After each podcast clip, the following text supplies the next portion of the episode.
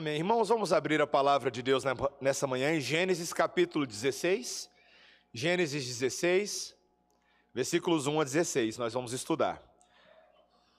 Realmente eu sou grato pela chuva, meus irmãos, que rega a sementeira e nos dá a colheita. Nós precisávamos da chuva. Vamos meditar nessa manhã, meus irmãos, neste capítulo todo, os versículos 1 a 16. Ouça com atenção a leitura da palavra do Senhor, que é o alimento para as nossas almas. Ora, Sarai, mulher de Abrão, não lhe dava filhos. Tendo, porém, uma serva egípcia por nome Agar, disse Sarai a Abrão: Eis que o Senhor me tem impedido de dar à luz filhos. Toma, pois, a minha serva, e assim me edificarei com filhos por meio dela. E Abrão anuiu ao conselho de Sarai. Então Sarai, mulher de Abrão, tomou a Agar egípcia, sua serva, e deu-a por mulher a Abrão, seu marido, depois de ter ele habitado por dez anos na terra de Canaã ele a possuiu e ela concebeu. Vendo ela que havia concebido, foi sua senhora por ela desprezada. Disse Sarai a Abrão: Seja sobre ti a afronta que se me faz a mim. Eu te dei a minha serva para possuíres, ela, porém, vendo que concebeu, desprezou-me. Julgue o Senhor entre mim e ti. Respondeu Abrão a Sarai: A tua serva está nas tuas mãos. Procede segundo o melhor te parecer. Sarai humilhou-a e ela fugiu de sua presença. Tendo achado o Senhor, o anjo do Senhor, junto a uma fonte de água no deserto, junto à fonte no caminho de Sur, disse-lhe: Agar, serva de Sarai, de onde vens e para onde vais? Ela respondeu: Fujo da presença de Sarai, minha senhora. Então lhe disse o anjo do Senhor: Volta para a tua senhora e humilha-te sob suas mãos. Disse-lhe mais o anjo do Senhor: multiplicarei sobremodo a tua descendência, de maneira que por numerosa não será contada. Disse-lhe ainda o anjo do Senhor: Concebeste e darás à luz um filho, a quem chamarás Ismael, porque o Senhor te acudiu na tua aflição. Ele será entre os homens como um jumento selvagem. A sua mão será contra, to contra todos, e a mão de todos contra ele, e habitará fronteiro a todos os seus irmãos. Então ela invocou o nome do Senhor que lhe falava: Tu és Deus que vê. Pois disse ela: Não olhei eu neste lugar para aquele que me vê? Por isso aquele poço se chama Beer Laai Roy. Está entre Cádiz e Berede. Agar deu à luz um filho a Abrão. E Abrão, a seu filho, que lhe dera Agar, chamou-lhe Ismael. Era Abrão de 86 anos, quando Agar lhe deu à luz Ismael. Vamos orar. Bendito Deus. Tua palavra é o que nós mais precisamos neste momento para orientar nossos corações. Fala com teu Espírito Santo, usa todos os recursos para nos convencer da verdade, da justiça e das boas novas de Cristo Jesus. No nome de quem nós oramos. Amém. Crianças, para vocês prestarem atenção aí no sermão, vocês vão desenhar assim um carro, tá bom? Aí o carro vai pegar assim um atalho, e aí quando ele vai pegar o atalho, Aí ele cai uma ribanceira abaixo. Ah! Tá? É isso que vocês vão desenhar aí. Tá bom? Que, que é isso, pastor? Tá ficando doido? Tá mandando meu filho desenhar. Eu vou explicar por quê. Meus irmãos, na história da relação entre o homem e o seu automóvel, o cúmulo da impaciência é quando a gente começa a ver aqueles atalhos clandestinos que vão surgindo na BR. Você já viu isso? O cara pensa assim: eu não vou de forma alguma, nunca na história desse país, eu não vou dirigir dois quilômetros a mais para pegar um retorno, eu vou virar é aqui mesmo. Já viu isso?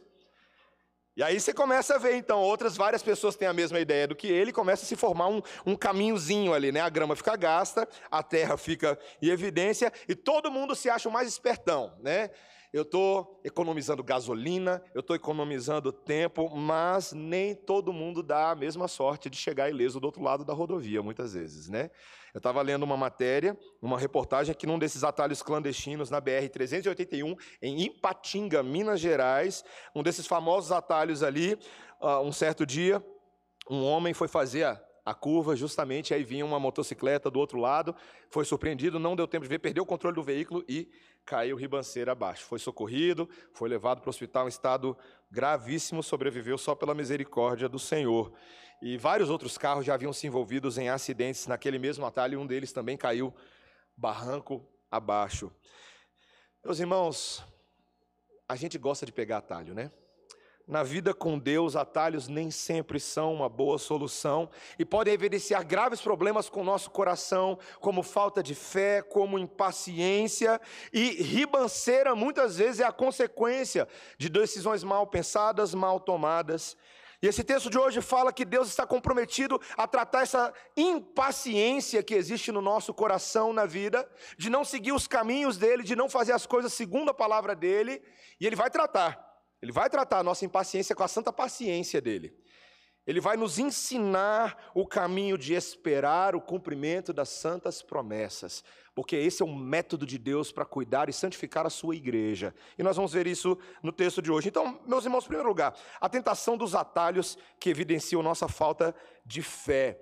O texto fala no versículo 1, veja aí: Ora, Sarai, mulher de Abrão, não lhe dava filhos. Essa é uma afirmação importante, porque a gente acabou de terminar o capítulo 15, que fala da aliança que Deus fez com Abraão, lembra? Pessoal, na semana passada, crianças, vocês lembram? Quando a gente falou dos animais que foram partidos e aquele fogareiro fumegante passou no meio, o próprio Deus fazendo uma aliança unilateral com Abraão, prometendo para ele: Abraão, fica tranquilo, porque a sua descendência será muito numerosa. Eu não me esqueci de você, Abraão. A terra na qual você pisa será por herança a vocês. Abraão, fica tranquilo. Meus irmãos, talvez alguém poderia pensar que Deus tinha que ter falado a mesma coisa para Sara. Porque Sara sabia de todas essas promessas. Ela era a esposa de Abraão, mas o seu coração, nesse momento, não consegue aceitar de que seu marido já tem 86 anos de idade, e ela também não está lá na flor da idade, e ela não conseguia conceber filhos. Meus irmãos, quando mulheres não conseguem conceber filhos no mundo hoje, o coração pode dar uma virada ao avesso, não é verdade? Foi isso que aconteceu com Sara. O texto vai nos dizer então que ela teve uma ideia e me permita dizer uma ideia de Jerico, meus irmãos.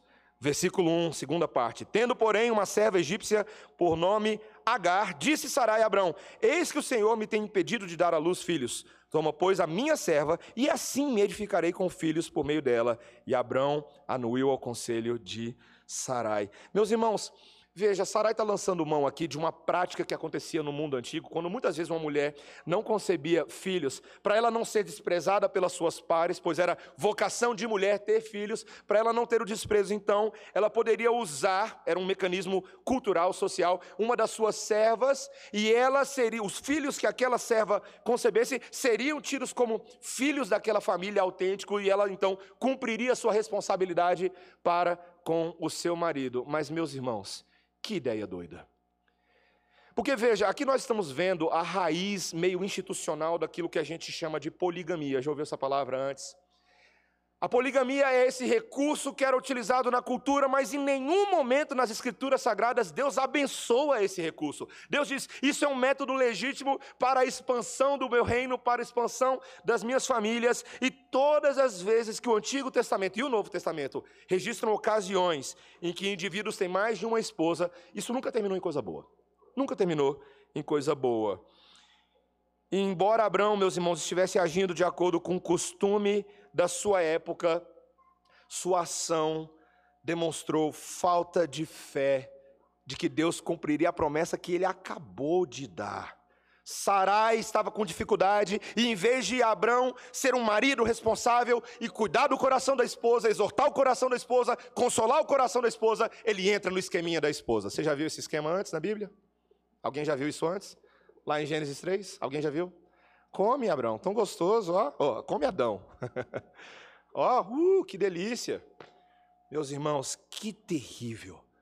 Falta de fé na vida de um crente frequentemente será visto na nossa impaciência. Eu quero começar a perguntar para você nessa manhã, como que é a sua paciência?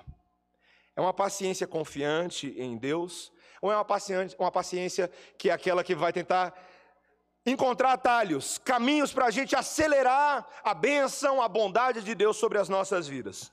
Eu li há um tempo atrás no livro do Ted Kyle uma história do James A. Garfield. Ele era o presidente do Hiram College lá nos Estados Unidos.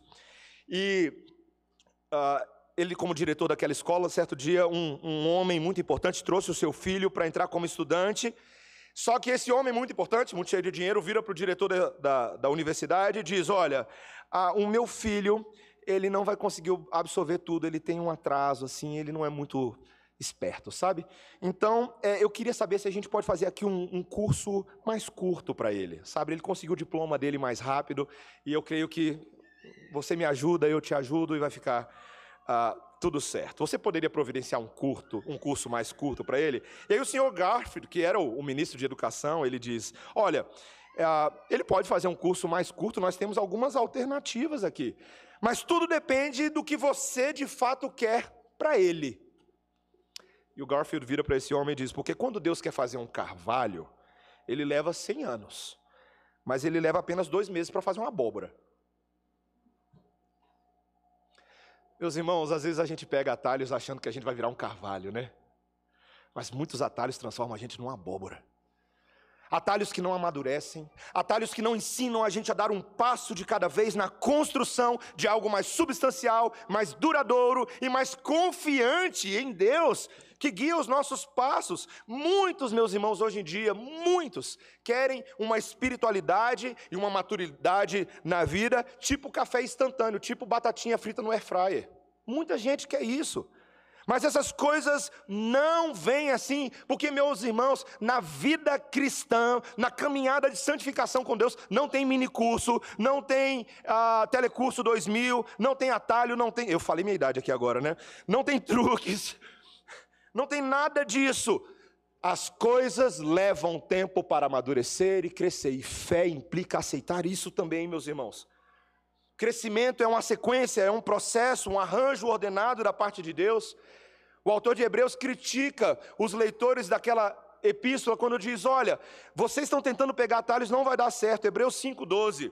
Com efeito, quando vocês deveriam ser mestres atendendo ao tempo decorrido, tendes novamente necessidade de alguém que vos ensine de novo quais são os princípios elementares dos oráculos de Deus, e assim vocês se tornaram necessitados de leite e não de alimento sólido. Vocês estão pulando etapa. Vocês não estão comendo cada alimento no tempo certo, vocês estão tentando ser grandes e reconhecidos como grandes figuras espirituais, mas diante de Deus vocês não enganam, vocês ainda são criancinhas, vocês precisam aprender. Meus irmãos, isso serve para tudo. Serve para o casamento, quando um casal de namorados aprende a dar um passo de cada vez em vez de pular o corguinho. Isso serve na vida quando no trabalho, na ética social, nós aceitamos nossas vocações e aprendemos a fazer uma coisa de cada vez, em vez de tentar já ser importante demais, reconhecido demais. Conversando com um casal outro dia, me, me espantei. Fica tranquilo, não era casal aqui da igreja, porque se fosse eu batia ainda mais.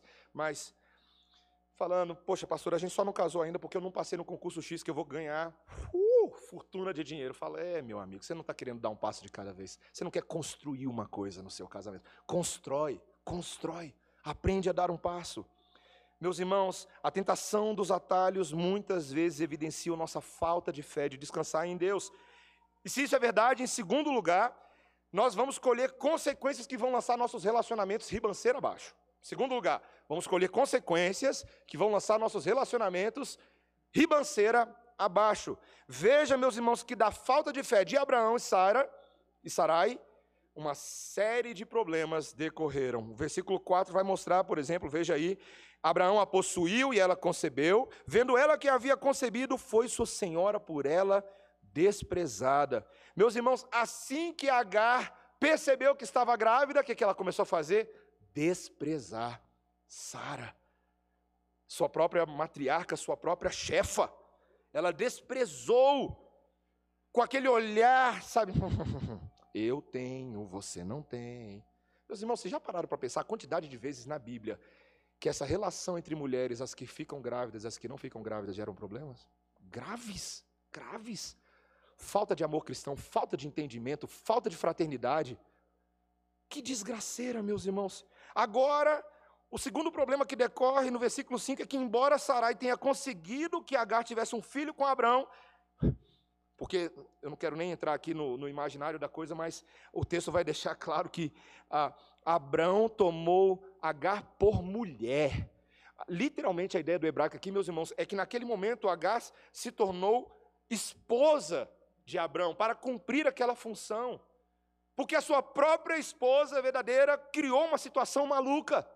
E agora, em vez de Sara assumir a responsabilidade porque ela fez, ela joga a culpa em Abraão. Versículo 5.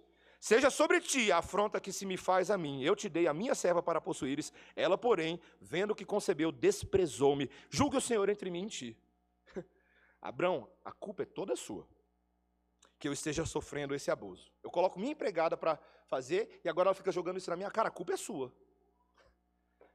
Meus irmãos, muitas vezes é mais fácil se frustrar e acusar outra pessoa do que admitir um erro e pedir perdão. A gente faz isso no casamento, a gente faz isso nos relacionamentos. Adão e Eva eram mestres em fazer esse tipo de coisa.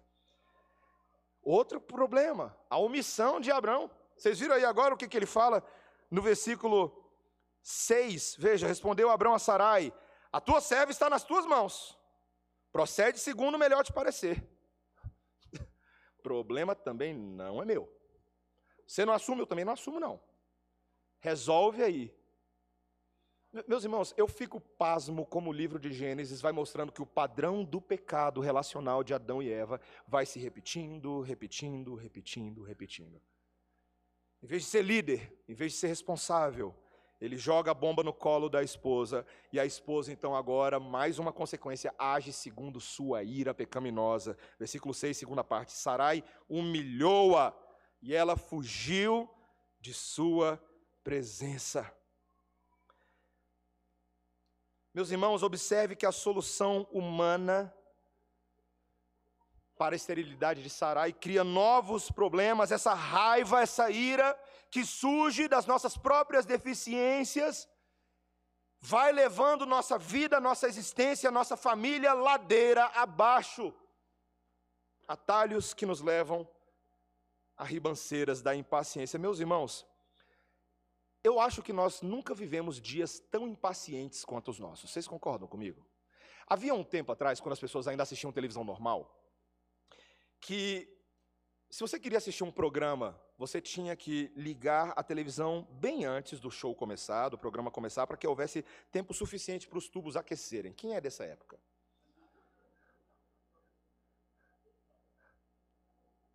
Tem uns aí que estão querendo fazer. Opa!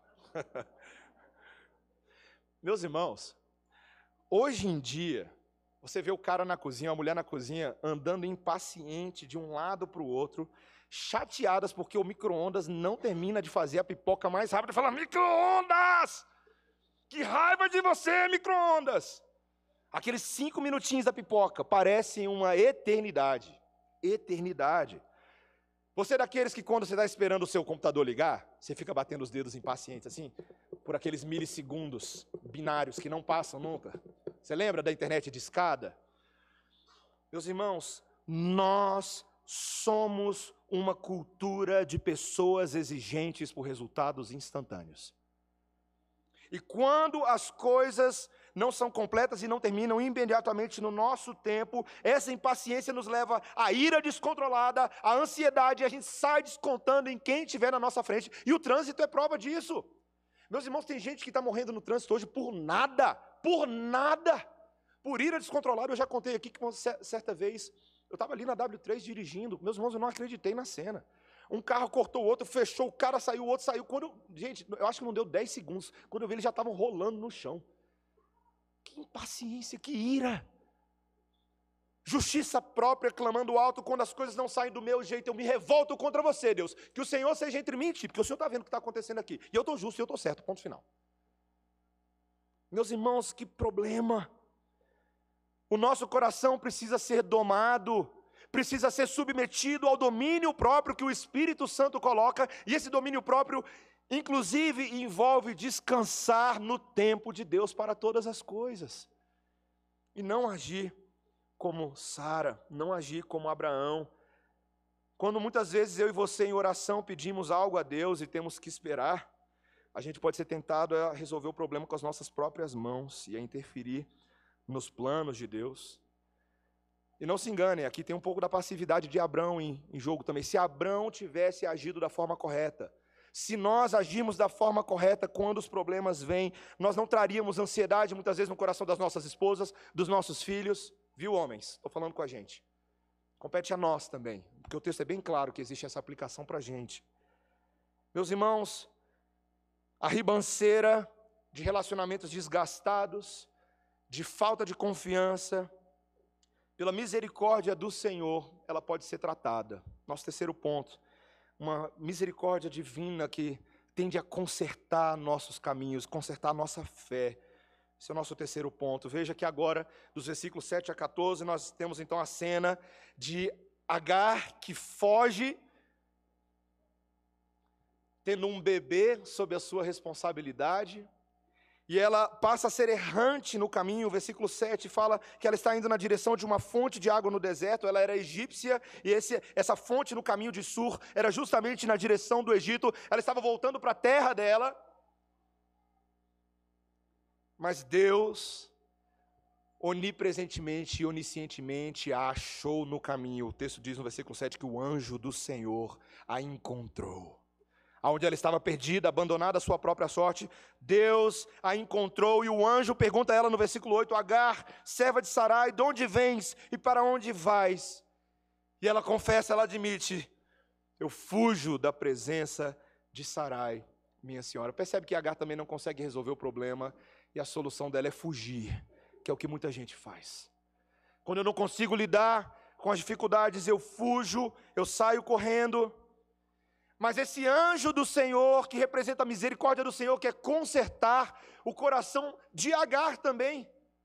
Dessa serva que se envolveu numa trama bem torta, mas ele tem interesse, inclusive, no coração dessa egípcia. E fique atento, preste atenção no que eu acabei de falar. Deus tem interesse no coração de um egípcio, de uma egípcia. Ela não era parte autêntica dos israelitas, ela não era vista ainda dessa forma. Claro que nós não temos ainda a nação de Israel constituída, mas ela já era gentílica, ela já era de fora, ela já era uma serva. E o anjo vira para ela no versículo 9 e fala: Volta para a tua senhora e humilha-te sob as suas mãos. Você imagina essa conversa? Agar pensando: Senhor, mas o meu chefe é opressor, meu chefe é mau. Ele é terrível. Eu quero outro emprego. Eu não aguento isso. Volta para tua senhora.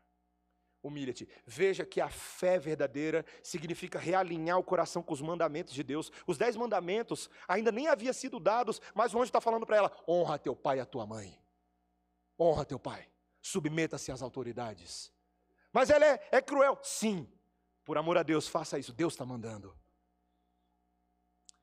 E meus irmãos, o que é maravilhoso é que o anjo quer encorajar Agar, dizendo: Deus não se esqueceu de você, inclusive até para você ele tem promessas também. Versículo 10: Multiplicarei sobremodo a tua descendência, de maneira que por numerosa não serás contada, não será contada. Meus irmãos, Deus prova que Ele ainda tem algo para fazer através de Agar, e nós depois veremos a história de Ismael, a linhagem de Ismael e como isso vai se relacionar. Mas Deus soberanamente estava agindo nessa situação, e no versículo 11 ele diz: Você vai então dar à luz a um filho a quem você vai chamar de Ismael, e o significado desse nome Israel é porque Deus acudiu você na sua aflição. Irmão, meus irmãos, aquela egípcia abandonada, fugitiva, egípcios fugitivos, vai, vai, vai ficando isso na cabeça para Êxodo depois, tá? Vai ficando na cabeça. Deus alcança ela, e de repente ela passa por uma renovação. Ela percebe que Deus a ama. E ela então, no versículo 13, ela invoca o nome do Senhor que lhe falava: Tu és Deus que vê. Pois disse ela: Não olhei neste lugar para aquele que me vê, por isso aquele poço se chamar, se chama Beer Laai Roy, está entre Cádiz e Bered. Meus irmãos, Agar louva a Deus e fala: Tu és o Deus que vê, o Deus que me viu. É claro que depois, na história deles, nós vamos ver que Ismael não seria um menino muito fácil. Ele seria como um jumento selvagem, é o que o texto antecipa aqui. Ele ia ter dificuldade e hostilidade nos relacionamentos. Mas neste momento, Agar reconhece que Deus a vê, que Deus cuida dela. Meus irmãos, eu fico tão impressionado. Deus não precisava fazer nada disso. Esse povo estava envolto em pecado. Esse povo estava envolto em tramóia. Mas Deus tem interesse em alcançar, inclusive aqueles que não naturalmente fazem parte do povo de Deus. E me permita dizer aqui, trazer uma implicação até social para o que eu estou falando. Porque nós, crentes, estamos em dias de eleição e temos muita dificuldade de encaixar esse espaço do, da ação social com a vida cristã. Mas, meus irmãos, é impossível não olhar esse texto e não nos lembrarmos da parábola do bom samaritano, de pessoas que são rejeitadas, alijadas, opressas, verdadeiramente escravos, e Deus também olha para eles e fala: Deus não faz acepção de pessoas com relação ao órfão, à viúva, ao opresso, ao estrangeiro. Deus ama essas pessoas também. Deus tem muitos eleitos contados entre os estrangeiros. E por isso que as boas novas, missionariamente, também vão na direção deles.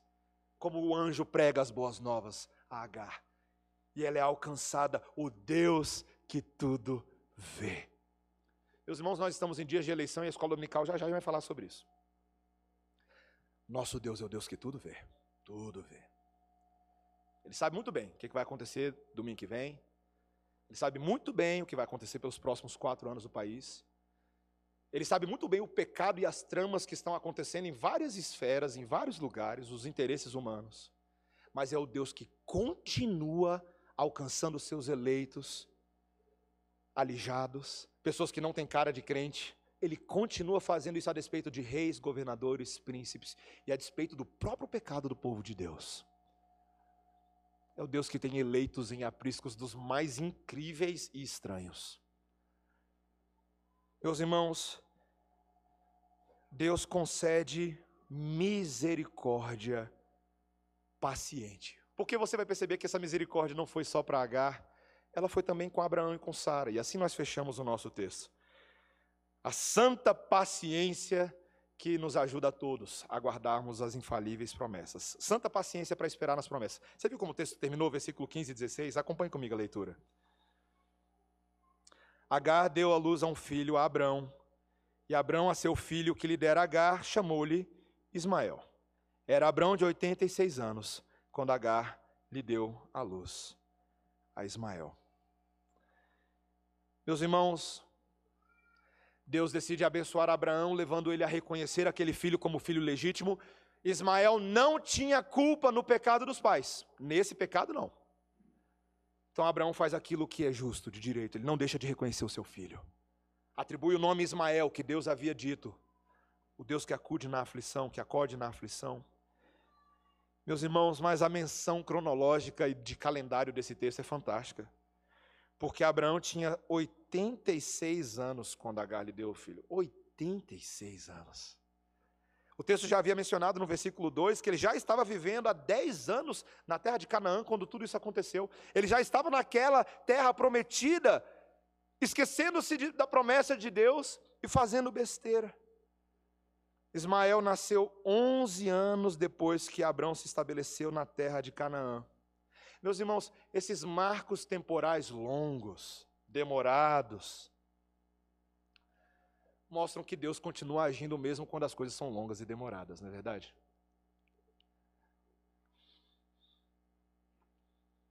Senhor, eu acho que o Senhor se esqueceu de mim. Porque, Senhor, confesso, tem tantos anos que eu estou esperando tal coisa, tal coisa, tal coisa. Meus irmãos, meus irmãos, tantas vezes a gente está tentando submeter Deus à nossa cronologia e ao nosso calendário. Esse texto deixa tão claro que, em meio à impaciência de Abraão e Sara, Deus demonstrou a capacidade de fazer com que todas as coisas cooperem para o bem daqueles que amam a Deus. Ele não havia prometido que Sara ia ter um filho, um descendente? Ela teve depois por causa desse retorno de Agar, por causa das novas situações que Deus está construindo, eventualmente Agar vai, perdão, Sara vai conceber Isaac, o filho da promessa, por meio de quem o verdadeiro filho da promessa viria. Deus está consertando essa situação com a sua santa paciência. Deus não estava condicionado e limitado à velhice de Abraão e de Sara, ele não estava condicionado à esterilidade de Sara. Meus irmãos, Deus não está condicionado a nada quando Ele promete fazer alguma coisa. Isso é fundamental a respeito do nosso Deus. Deus é capaz de fazer valer absolutamente tudo que Ele promete, porque quando Ele age, quem pode impedir? Ninguém pode. Ninguém pode. Meus irmãos, quando a gente olha para essa capacidade de Deus de cumprir promessas, eu fico impressionado com a vida de Jesus. Porque, veja, meus irmãos, a forma como Jesus viveu para alcançar a nossa salvação foi uma forma sem atalhos.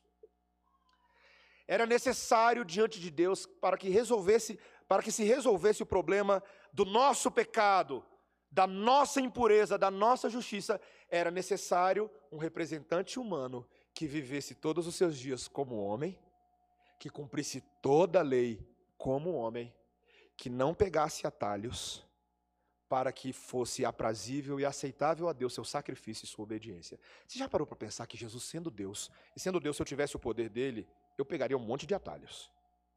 Você já assistiu aquele filme O Todo-Poderoso? O Jim Carrey, naquele filme, que fica na, na, posição de Deus por alguns dias, ele fala: Nossa, eu tenho o poder de Deus nas mãos. O que, que ele começa a fazer? Atalhos. Ele começa a manipular situações para atender os interesses dele. Mas, meus irmãos, o que é tão interessante é que, para atender o interesse de Deus de salvar os homens, Jesus cumpriu pacientemente todos os passos da nossa redenção. Quando ele estava no deserto e foi tentado por Satanás durante 40 dias e 40 noites, lembra aquele jejum demorado? Ele não usou o poder dele para transformar as pedras em pão. Ele não usou o poder dele para ele se lançar de cima do pináculo e falar: anjos, venham todos aqui, vamos resolver esse negócio, me segura. Ele confiou na palavra do Pai. O Filho de Deus, que tinha todo o poder nos céus e na terra, Criador de tudo o que há, confiou e esperou. Ele foi morrer somente aos 33 anos.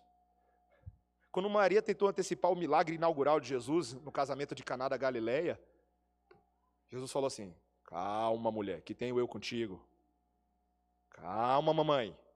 Mamãe, calma. Jesus cumpriu cada passo. E meus irmãos, Deus ele quer nos ensinar sobre paciência e ele vai nos ensinar principalmente quando a gente vê a forma como Jesus morreu na cruz. Eu quero chamar a sua atenção para isso. O exemplo supremo da paciência de Deus é a morte de Jesus. Sabe por quê? Porque quando eu e você, se estivéssemos ali na posição dos discípulos, estivéssemos olhando a morte daquele homem justo e piedoso, alguém poderia pensar que aquela é a total ausência da ação de Deus. De um Deus que não está fazendo nada para resolver o nosso problema. Afinal de contas, um homem está morrendo. Meus irmãos, por incrível que pareça, a nossa impaciência nos levaria a pensar que, na verdade, Satanás estava vencendo naquele momento da cruz. Que as trevas estavam nos derrotando, não é verdade? O coração daqueles discípulos no caminho de Emaús era exatamente esse. Você não viu o que aconteceu esses dias, cara? O que você está perguntando o que aconteceu? Meus irmãos, o caminho de Emaús é tão fantástico que Jesus pacientemente pergunta e depois pacientemente explica. Foi justamente naquela cruz e três dias completos que Deus estava trabalhando decisivamente para resolver a nossa impaciência, não era? Era ali naquele auge da história, no tempo certo, porque Jesus Cristo veio na plenitude dos tempos, era naquele momento ali, no calendário divino, que a nossa redenção estava sendo alcançada, que a nossa salvação estava sendo dada a nós. Ali ele conquistou, e séculos depois, dois mil anos depois, um monte de nós nascemos aqui, estamos aqui hoje, e aí o Espírito, no tempo e no espaço, pega aquela obra lá da cruz e traz os efeitos dela dois mil anos depois e aplica a cada um de nós. No calendário de Jesus ele justifica, no calendário de Jesus ele santifica, no calendário de Jesus ele adota, no calendário de Jesus ele glorifica, no calendário de Jesus toda a predestinação e todo o decreto divino se realizou. Porque Deus é um Deus paciente e sabe fazer as coisas no seu tempo. Meus irmãos, como é que a gente está dirigindo o carro da nossa vida nessa rodovia? Atalhos parecem tão tentadores, mas está cheio de ribanceira por aí. Está cheio de barranco. E às vezes a gente cai neles porque a gente quer, não é verdade? A gente se precipita em decisões financeiras, em decisões amorosas, a gente se precipita com as palavras em conversas que deveriam terminar em paz, mas a gente, quando, quando foi, já falou. E depois não dá para voltar atrás, porque já magoou, já doeu. Meus irmãos, graças a Deus, o Filho de Deus nos dá a solução para a nossa impaciência. Quando falar, não dá para voltar, mas dá para pedir perdão e reconhecer. Quando tomar a decisão, se ela é ruim, tenha coragem para se arrepender daquilo que você fez. Meus irmãos, há quem diga nesse mundo de coachings que voltar atrás naquilo que foi falado não é sinônimo de hombridade, de decisão. Meus irmãos, o método do evangelho é: se eu errei, eu tenho um pai que perdoa, que me ajuda a reconhecer, que me ajuda a pacientemente falar: realmente eu, eu não agi da melhor maneira. O método da cruz é: Deus é sempre conosco. O paciente, filho de Deus, é paciente com você e comigo. E eu faço aqui a conclusão do meu sermão fazendo um, um pedido de perdão aos meus filhos. Vocês vão entender por quê.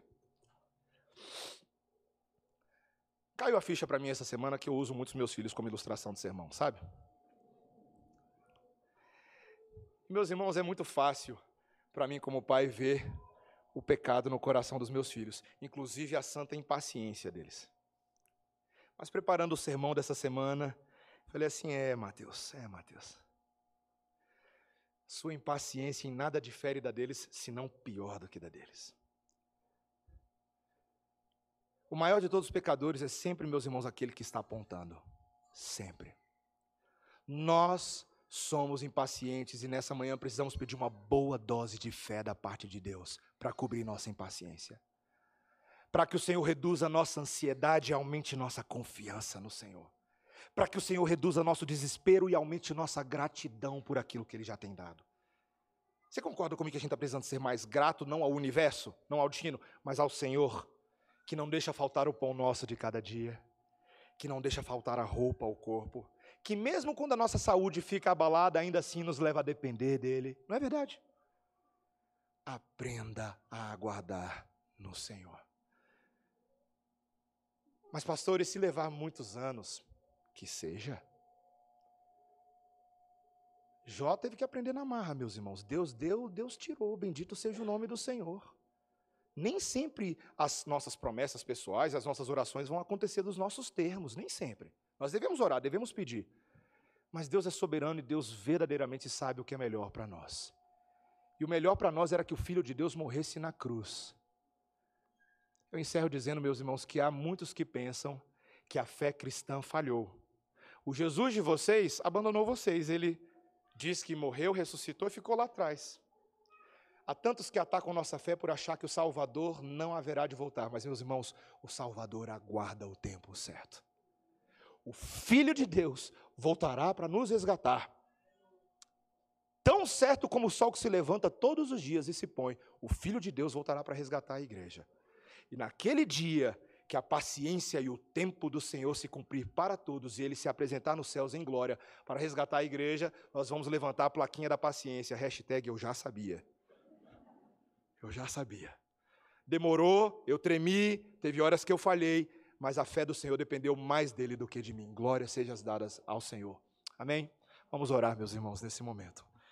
Bendito Deus, com a paciência que nós aguardamos o retorno de Cristo Jesus, o Salvador da igreja, nós queremos viver todos os dias debaixo dessa paciência. Senhor, há uma tendência do nosso coração quebrado de às vezes querer pegar atalhos, de fazer coisas do nosso jeito. Senhor, como essa história nos ensina sobre nós, mas sobretudo sobre o Evangelho de Cristo Jesus. Senhor, nós queremos aguardar a contagem do teu tempo. Ensina-nos, Senhor, a contar os nossos dias, para que alcancemos coração sábio. E já que estamos orando por eleições, Senhor, ajuda-nos a ser pacientes, Senhor. Ajuda-nos a não nos desesperarmos à luz do que vemos, das tramas humanas, dos caminhos tortos, ajuda-nos a confiar no Rei acima de todos os presidentes. Ajuda-nos a confiar em Deus. E fazemos como Maria, quando recebeu aquela promessa de que ela seria a mãe do Salvador, ela guardou para si na sua alma, ela meditou naquelas coisas e ela bendizeu o Senhor, porque para isso fomos chamados. Em nome de Jesus. Amém.